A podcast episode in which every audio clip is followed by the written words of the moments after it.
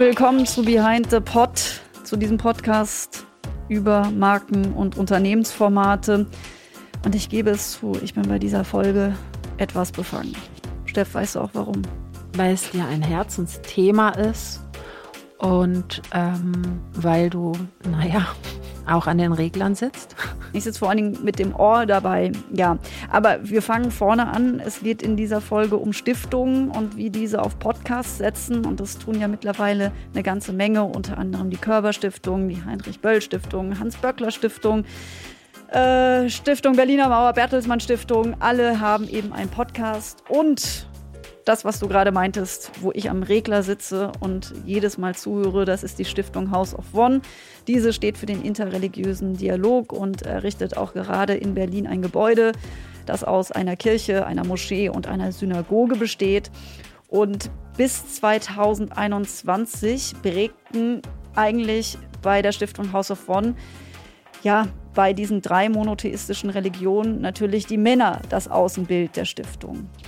Dieser Podcast hat es geschafft, noch weitere Aushängeschilder dazu zu bekommen, nämlich drei Frauen, die den Podcast 331, drei Frauen, drei Religionen, ein Thema hosten und auch die Themen dazu setzen. Und zu Gast ist Kerstin Krupp. Sie leitet die Kommunikation bei der Stiftung und ist verantwortlich für diesen Podcast.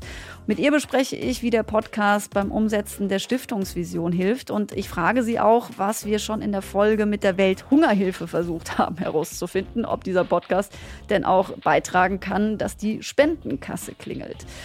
Und natürlich hören wir wie immer vorab hinein, wie dieser Podcast dann auch klingt und was ihn abseits der progressiven Umsetzung denn sonst noch ausmacht. Und das macht natürlich wie immer Steff. Mache ich gerne, aber das kannst du natürlich viel besser. Deshalb wirst du einen hohen Gesprächsanteil haben dieses Mal. Jetzt kommt ja erstmal Lena. Ja, Lena ist ein gutes Stichwort. In der 31. Folge haben wir ja bereits über die Arbeit der Welthungerhilfe gesprochen, habe ich ja gerade schon gesagt. Und für diese, ich sage es mal so, ist achtsame Kommunikation sehr wichtig. Und bei Stiftungen ist es ja ähnlich, Lena. Es gibt sehr viele von ihnen und somit gibt es die Notwendigkeit, in diesem Überangebot auf sich aufmerksam zu machen. Gleichzeitig gibt es aber wenig Geld für Marketing und Kommunikation. Und dennoch sind Stiftungen eben genau darauf angewiesen, Sichtbarkeit zu generieren. Denn sie wollen ja auf ihre Arbeit aufmerksam machen. Sie wollen ihre Inhalte erklären, verbreiten und sie wollen natürlich auch Gelder einsammeln. Und wie viel Raum nimmt dann PR und Marketing generell bei Stiftungen so ein? Ich würde es nicht Marketing nennen, ich würde es Kommunikation nennen, weil man dann sowas wie beispielsweise Podcasts oder auch PR als total wichtige Kanäle mit reinrechnen kann. Aber egal wie man es nennt, es spielt auf alle Fälle eine große Rolle. Ohne Sichtbarkeit kein Geld für die Stiftungen. Denn immer dann und dort, wo Menschen sich engagieren sollen, sei es mit Taten oder sei es mit Geld, ist es essentiell wichtig, dass die betreffenden Menschen auch wissen, wofür sie ihre Energie einsetzen. Und genau deshalb braucht es eben Formate, die das erklären können, die Inhalte transportieren können, in denen Raum und Zeit ist, um wirklich ein bisschen tiefer zu gehen. Und das sind beispielsweise eine gute und aktuelle Website, das ist auch gute PR. Und eben auch Formate wie Podcasts. Steff, es gibt über 24.000 Stiftungen in Deutschland, aber klingt eine Stiftung so progressiv wie House of One? Ähm, habe ich alle gehört? Nein. Nö, aber ich tippe mal, dass die Stiftung House of One sehr weit vorne ist. Warum? Drei Frauen für die monotheistischen Religionen, die eigentlich von Männern repräsentiert werden, setzten hier die Themen und werden hier zu den Vorreiterinnen. Ich bin Kybra, bin 25 Jahre alt, bin islamische Theologin und stehe auf Sparwitze. Ich bin Rebecca, 24 Jahre alt, Jüdin, studiere Judaistik und habe einen Blaugurt in Jiu-Jitsu. Und ich bin Maike, ich bin 31 Jahre alt, ich bin Christin und auf dem Weg zur Pfarrerin und ich liebe Jesus Kitsch und Kimchi. Die Stiftung House of One wird natürlich sehr damit identifiziert, dass äh, den Religionen natürlich immer Männer vorstehen, das für viele heutzutage auch nicht mehr fürchterlich inklusiv ist. Und hier in diesem Podcast ist es eben so, dass wir drei Moderatorinnen haben. Versierte, studierte und fachkundige Frauen und ich, ähm, du bist in jeder Episode dabei, du hast das Portfolio äh, aus dem FF, aber ich so als Zuhörerin von außen kann sagen, dass mich diese äh, Dialoge, sind es Dialoge bei drei Leuten, also diese, dieser Austausch dieser drei Frauen immer zu einem Oberthema jedes Mal reinzieht und ich so geflasht bin von dem Wissen, das die haben ja, sie schaffen eben, weil sie eben sehr wissend sind und auf der Sachebene sehr gut Argumente austauschen können. Mhm. Immer übrigens auch sehr respektvoll. Tragen die halt wirklich zu einer Vertiefung von Diskursen bei. Ne?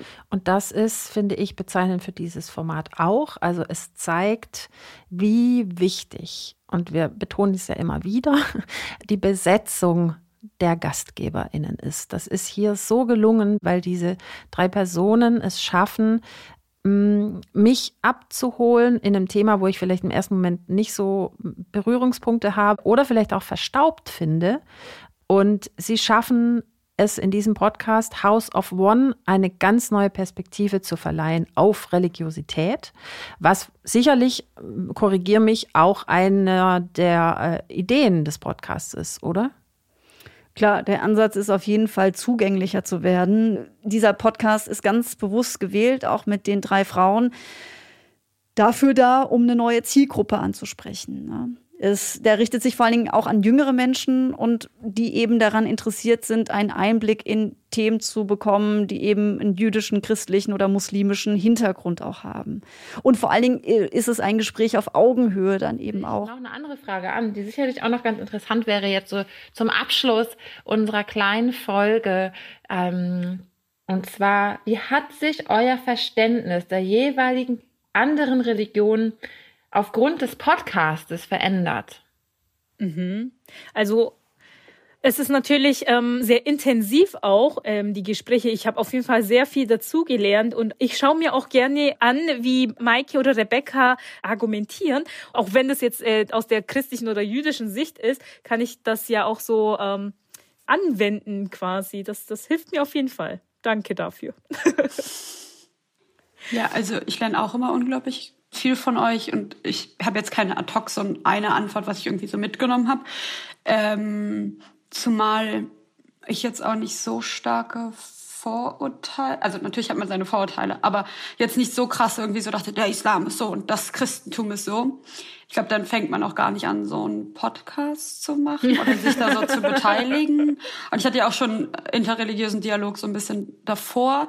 Was ich aber dadurch sagen muss tatsächlich, so Props an Maike, ähm, ich habe das jetzt auch schon aus meiner ähm, aus meiner jüdischen ähm, Community so gespiegelt bekommen, dass sie mir halt sagen, oh krass, ich wusste gar nicht, dass interreligiöser Dialog ohne christliche Hegemonie geht. Also ohne christliche, ja. dieses, dass das Christentum irgendwie ähm, übergeordnet ist und die beiden anderen einlädt und dass es irgendwie permanent aus christlicher Sicht gemacht wird. Äh, ich glaube, das war sehr heilsam für mich auch. Danke. Bitte. Mm, für mich war es besonders eröffnend. Oh Gott, das ist auch so ein klassisches Religion, Kirchensprech.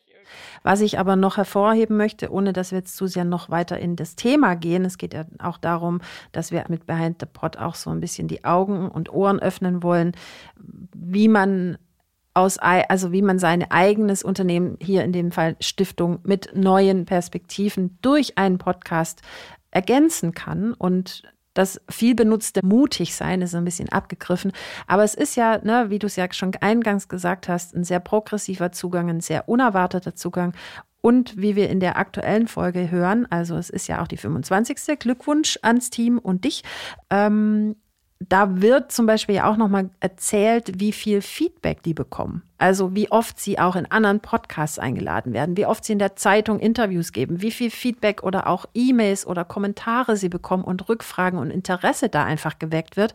Und das zeigt, dass House of One damit für Aufmerksamkeit sorgt. Ja, es hilft manchmal schon wirklich auf Zeitgeist zu setzen. Ne? Und sich eben auch zu trauen, in eine Lücke reinzugehen. Ich sag's mal nochmal so. Es gab weder davor einen tri-religiösen Podcast in dieser Form. Es gab weder einen mit mehreren Frauen. Und eben gerade das Medium Podcast gibt eben die Möglichkeit, ich sag mal, auf zeitgeistige Themen sehr simpel aufzuspringen Und dann auch gleichzeitig, und deswegen ist es ja auch so, dass sie so gefragt sind als Gesprächspartnerin, gerade auch ein Thema zu besetzen, wo man auch nach Stimmen sucht. Ne? Damit kann sich House of One inklusiv auch positionieren im Kontext der Religion. Und das ist ja auch ihre Zielsetzung dann wiederum. Eine, die auch sicherlich jetzt sich mal darüber freut, dass sie über den Podcast sprechen darf, ist Kerstin Krupp, verantwortlich für den Podcast und normalerweise in ihrem Nebenjob leitet sie auch noch die Kommunikation bei der Stiftung House of One. Hallo Kerstin. Hallo Felicia. Ganz ungewohnt, dass ich jetzt mit dir ein Interview führe. Ne? Normalerweise hören wir beide immer nur zu bei den Aufnahmen von 331. Ja, ich bin auch ganz überrascht, was für eine tolle Qualität es ist. Nicht immer, ne? ich bekomme ja sonst immer nur das Zoom mit, die Zoom-Aufnahmen und nicht hier die direkte Session-Link-Aufnahme. Worüber wir alle miteinander verbunden sind, vor allen Dingen auch die drei Hosts oder Hostin. Eigentlich nennt man das Host, ist ja Englisch, darf man so sagen. Mhm. Ja. Du, äh, wir haben gerade schon, Steff und ich, darüber gesprochen und ich habe mehrmals gesagt, ey, mein Gott, äh, House of One wird äh, durch diesen Podcast als wahnsinnig progressiv wahrgenommen. Habe ich da zu hoch gepokert oder stimmt das? Also auf was du wahrscheinlich äh, anspielst, nach außen wirken wir natürlich durch ähm, äh, in der Kommunikation oder im Auftreten sehr männlich und auch so zwischen 40 und 70 und nicht so äh, nicht gerade jung und frisch.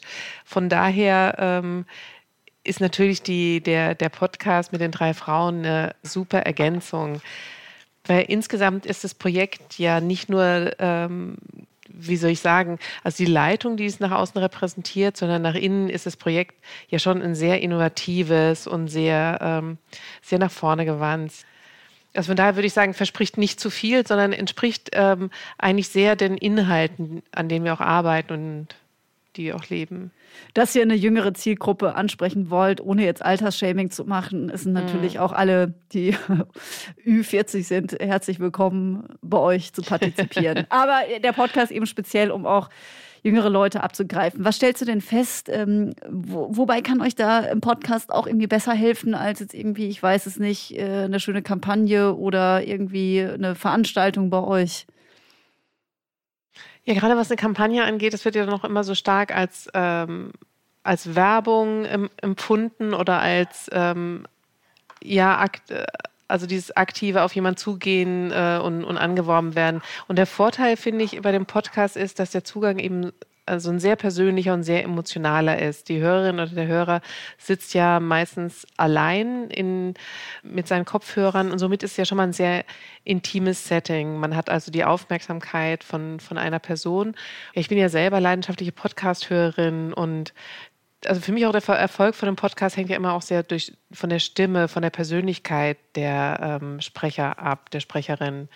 Und da finde ich, haben wir wirklich großes Glück mit, mit den drei Frauen, denen es gelingt. Also sehr, die sind sehr nahbar, die können komplizierte Inhalte problemlos runterbrechen oder ja, plaudern auch mal ganz locker, als ob man, als ob die neben einem am Kaffeetisch sitzen würden. Und man erfährt viele Dinge sehr unkompliziert, ohne dass man die Hürde überschreiten muss, jemanden zu fragen. Aber äh, was würdest du denn sagen, wem sollte der Podcast in erster Linie gefallen? Die jungen Leute haben wir schon genannt, aber wenn wir jetzt mal noch auf eine andere Ebene gehen, euren Initiatorinnen, euren Stakeholdern oder eigentlich ist es bei denen total wurscht und es geht wirklich nur darum, junge Leute zu erreichen? Nee, das Ansehen von, dem Podcast ist, ist zum einen einfach ähm, äh, durch diesen Podcast auch die, die Vielfalt in unserem Haus zu zeigen. Also eben, wie gesagt, also wo wir vorhin schon mal waren, wegzukommen eben von dem Bild, die Amtsträger in religiösen Gemeinschaften sind halt meistens noch immer Männer und meistens auch ein bisschen älteren Alters. Und dass der Podcast auch ein Mittel ist, nach außen zu zeigen, ähm, dass wir auch als House of One viel vielfältiger sind, als man auf den ersten Blick meinen könnte und auch ähm, viel offener ähm, oder viel ähm, näher dran an Themen, die auch Leute ähm, am Rande von den Gemeinden beschäftigen, als man auf den ersten Blick meinen könnte. Also für uns ist schon wichtig, durch den Podcast bekannter zu werden. auch, was gut funktioniert. Ähm, wir merken es auch daran, dass die Podcasterinnen nicht nur in, also von Medien immer wieder angefragt werden, sondern dass sie auch viel auf Veranstaltungen eingeladen werden, also mehr als sie neben ihrem Studium und Ausbildung überhaupt leisten können. Also da merken wir, das Interesse ist groß. Ähm, Musst du dann ab und zu reinspringen bei den Events und dann sagen, ja, die Podcasterinnen können nicht kommen, aber ich bin dafür verantwortlich, deswegen setze ich mich dazu? Nee, das war bisher, das war bisher nicht der Fall. Vor allem, wenn die eingeladen werden, das sind ja schon sehr auch religionsspezifische oder interreligiöse ähm, Veranstaltungen, zu denen eben genau die drei geladen werden sollen. Und da geht es eben auch über, eben über, wie sie sich kennengelernt haben, wie sie zusammengewachsen sind und ähm, die Kommunikation von religiösen Inhalten auf eben einer Ebene, dass sich auch nicht ähm, streng religiöse Menschen, sondern auch vielleicht Menschen, die, die gar keiner Religion angehören, aber die einfach lernen möchten und mehr verstehen möchten, was ja, was Religion zum Beispiel im Alltag bedeutet. Und, das gelingt den dreien eben auf sehr unkomplizierte Art und Weise. Naja, das wird dich als Chefkommunikatorin total freuen, dass die PR-Maschine dadurch so angekurbelt wurde. Ne? Absolut. so, ein, so, ein, Traum ist natürlich, dass irgendwann, dass wir vielleicht auch mal einen englischsprachigen Podcast haben, ähm, vielleicht einen, einen türkischsprachigen Podcast oder, oder wie auch immer, dass zumindest die Sprachen vielfältiger werden und es vielleicht dann tatsächlich auch in anderen Ländern so Ausgründungen geben wird. Weil so das Interesse und das Bedürfnis ist ja ist ja tatsächlich auch da so ganz unkompliziert ähm, zu plaudern. Was bedeutet mir Religion? Wie, ähm, wie wirkt sie sich auf meinen Alltag aus? Wie reagieren andere Leute auf mich? Wie ist meine Sichtweise und wie unterscheidet sie sich denn von deiner Sichtweise oder von anderen? Und ja, da hören Leute einfach gerne zu. Da ist Podcast ja auch so ein schönes Medium, ähm, wo man auf so, so quasi im Vorbeigehen lernen kann. Ja, lernen ist, äh, ist das eine Stichwort für die, die es hören. Was bringt es euch denn? Also auch Stichwort äh, Fundraising. Spült euch das auch wirklich äh, Geld in die Kasse? Also sowas können wir jetzt natürlich nicht eins zu eins feststellen, äh, nach dem Motto, oh, mit den steigenden Abonnentenzahlen des Podcasts steigt ähm, äh, steigt auch die Spendenbereitschaft. Die, ja, und die Höhe der Spenden. So ist es nicht. Aber was wir natürlich merken, es macht auch in der Kommunikation mit Stakeholdern, mit möglichen Spenderinnen und Spendern, macht das schon sehr viel aus, äh, dieses diversere ähm, Auftreten. Und dass wir dadurch zeigen können, dass wir eben auch in der, äh, in, in der jungen Schicht äh, oder bei jungen Hörerinnen und Hörern so, so, eine Relevanz haben, dass wir wahrgenommen werden und auch, dass wir dadurch feststellen, dass das Thema, was wir vorantreiben, das ja im Endeffekt ähm, dafür unser Thema ist ja Vorurteile abzubauen, Begegnungen zu ermöglichen, um aus dieser Spirale von Vorurteil, der sich zu Hass aufschraubt, rauszukommen. Und für Stakeholder ist es natürlich extrem wichtig, im, die spenden ja auch nicht im, im, luftleeren Raum, sondern für die ist natürlich wichtig, dass sie für ein Projekt spenden, was nicht nur sie alleine gut finden, sondern wo sie merken, oh, da werde ich ja von der Welle getragen und und wir stellen auch immer wieder äh, fest, wie wichtig das denen ist, auch ist, dass gerade die junge Generation das mitträgt und äh, für wichtig erachtet und davon begeistert ist. Also von daher ist jetzt nicht ein direkter ähm, Geldfluss, der sich daraus ergibt, aber bildet natürlich so diese, dieses Sympathieumfeld, was wichtig ist, dass ähm, Stakeholder dann auch gerne mal tiefer in die Tasche greifen. Ich könnte mir auch vorstellen, dass es gerade bei Frauen auch gut kommt, ankommt, weil ihr natürlich Religionen so ein bisschen vom Männlichen abspaltet durch die drei. Ne? Da bekommt es so ein ganz anderes Geschmäckle, der Kontext zur Religion. Das wollt ihr ja auch, dass, dass da ja, auch eine Vielschichtigkeit wir, gezeigt wird. Ne? Ja, da, das wollen wir auch. Und wir haben dann natürlich auch, ähm, auch drei Frauen gefunden, die da auch sehr prononciert sich äußern, also die auch in ihren jeweils eigenen Religionsgemeinschaften bestimmt auch mit der einen oder anderen Position anecken. Also die schon auch sehr selbstbewusst ähm, ihre, ihre eigene Position verteidigen oder sich vielleicht auch eine, ähm, eine neue Position suchen. Also ob das jetzt Rebecca ist, die, die eine äh, die Kippa trägt und davon, wie man auch im Podcast mal hören konnte, da, Ärger kriegt von den Jungs. Genau, da auch mal Ärger kriegt von der Synagoge. Oder ähm, auch Maike, die in ihrem, äh, in ihrem Instagram-Profil Ja und Arm ja auch sehr ähm, feministisch äh, auftritt und keine Angst hatte, auch in der Kirche umstrittene Positionen zu vertreten. Jetzt ist natürlich über die äh, drei Hosts haben wir jetzt sehr viel gesprochen. Die Frage ist ja, wie findet man so ein Trio? Kerstin, wie hast du das gemacht? War viel Glück dabei. Also wir haben natürlich erstmal geguckt. Ähm, Ihr habt bei Twitter, glaube ich, eine Ausschreibung gehabt, ne? Oder auf den sozialen Medien. Wir hatten da eine Ausschreibung gehabt, da, hab, da haben sich nicht viele gemeldet. Also haben sich, glaube ich, zwei gemeldet. Wir haben unsere ähm, tatsächlich durch durch Hörensagen gefunden. Also rumfragen, kennt ihr jemand oder gucken auch bei diesen Jugendorganisationen, ähm, bei, zum Beispiel diese Studentin, äh, Studentenorganisationen, jüdische, muslimische und christliche, wer könnte interessant sein. So haben wir zum Beispiel Rebecca gefunden und Maike habe ich kennengelernt, auch über ihr Instagram-Profil bin ich auf sie aufmerksam geworden und hatte sie dann auch auf einer Veranstaltung getroffen und mal angesprochen und ähm, Kypra tatsächlich hier über unsere äh, Verbindung auch mit dem muslimischen Partner im, äh, also die muslimische Gründungsgemeinde hier im Haus. Und wir hatten schon mal mit ihr zusammengearbeitet. Also Kypra war die einzige, die wir tatsächlich vorher auch schon mal kannten und die auch schon mal als Praktikantin hier im, im Haus auf Wann war während ihres Studiums. Das Netzwerk. Genau, nachdem diese Twitter-Kampagne relativ äh, mau verlaufen ist, okay, dann müssen wir uns jetzt mal rumhorchen und, und gemerkt, dass unser Netzwerk besser ist, als wir selbst ähm, erhofft hatten und hatten dann einige tolle Gespräche und sind dann schließlich bei ähm, den drei hängen geblieben. Ja, also ich glaube tatsächlich, dass ihr darum beneidet werdet. Ne? Das sind wirklich drei auch solche Typen. Ne? Also das muss man mhm. erstmal hinbekommen.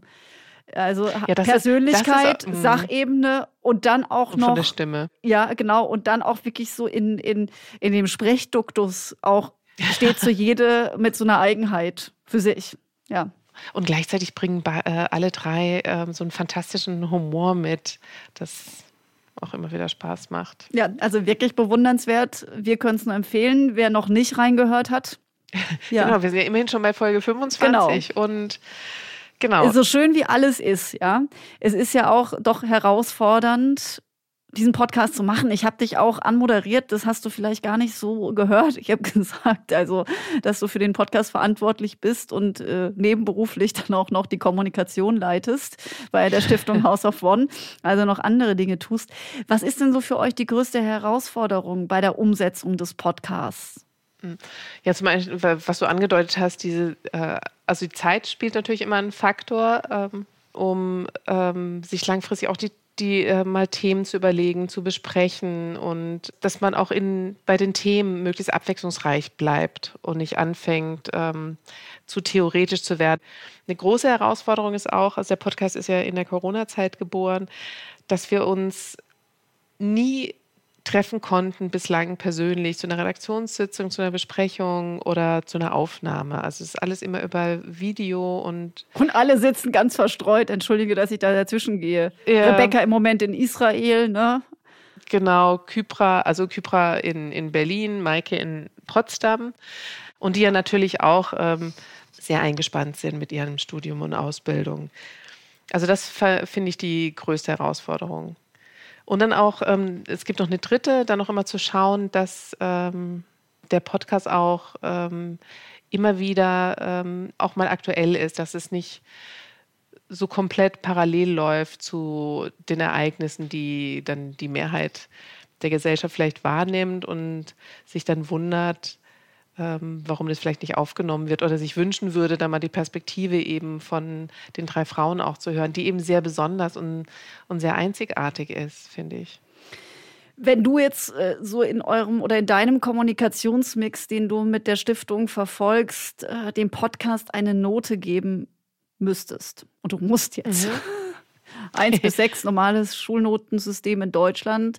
Was würde dieser Podcast von dir bekommen? Eine, in Bezug auf die Performance für euch und dich, ne? Also ich würde sagen, eine glatte 1 bis 2.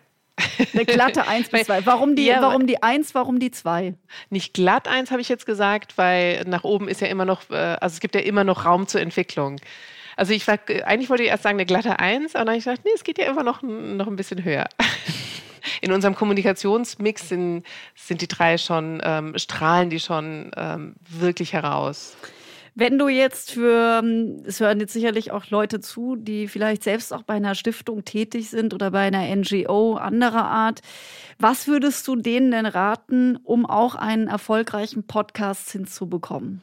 Gibt es da so einen Tipp? Mhm.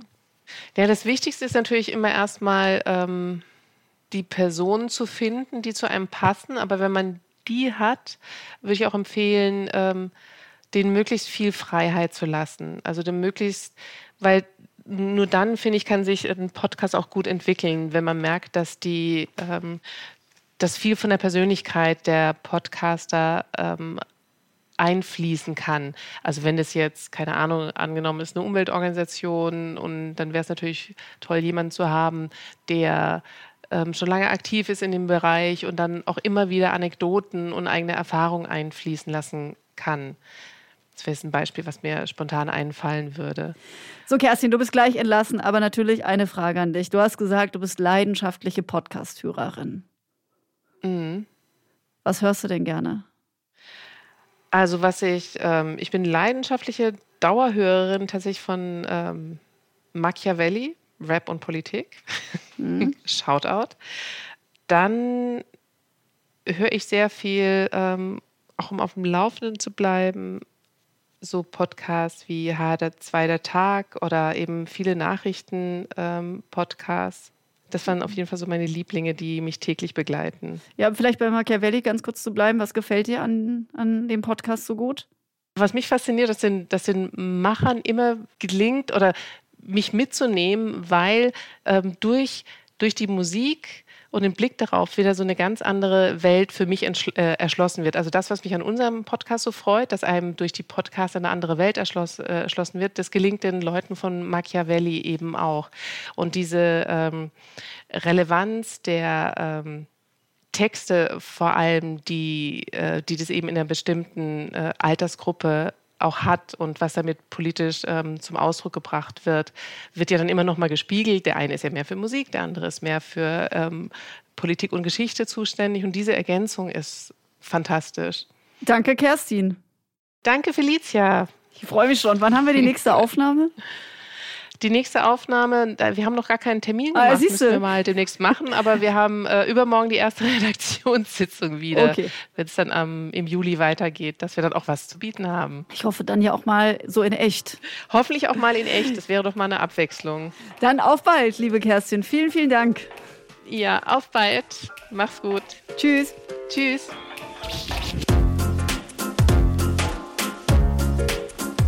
Wer jetzt zugehört hat, wird merken, das war jetzt wieder auch ein Talk-Podcast, ja, aber ein anderer, nämlich hier sprechen Expertinnen miteinander. Das könnte eben auch eine Variante sein, um nicht immer nur zum Beispiel auf ein klassisches Interviewformat zu setzen. Oder, Steff?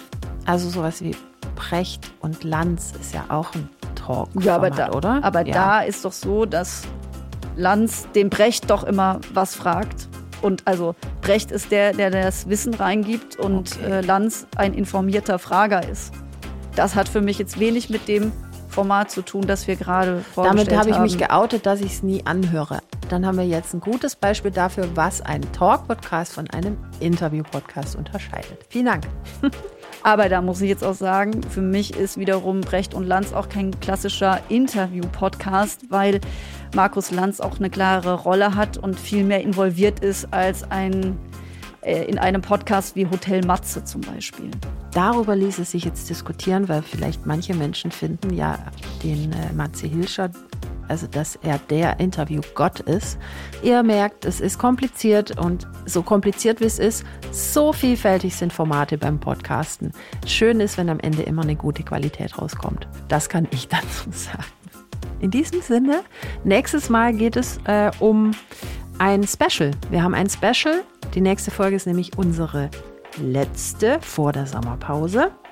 Und da wird die W&V uns erzählen, welche Audioformate und Audiokompetenzen bei W&V mittlerweile ja, für Furore, Erfolg und Gehör sorgen. Und quasi auch zum Standard gehören. Mhm. Ja, und dann noch zu unserem heutigen Podcast. Der ist gerade in der Pause. Am 21. Juli gibt es die neuen Folgen dann zu hören, die zweite Staffel dann schon. In diesem Sinne, schaut in die Show Notes. Da steht alles, was für heute relevant ist. Und dann bis zum nächsten Mal. Tschüss. Tschüss.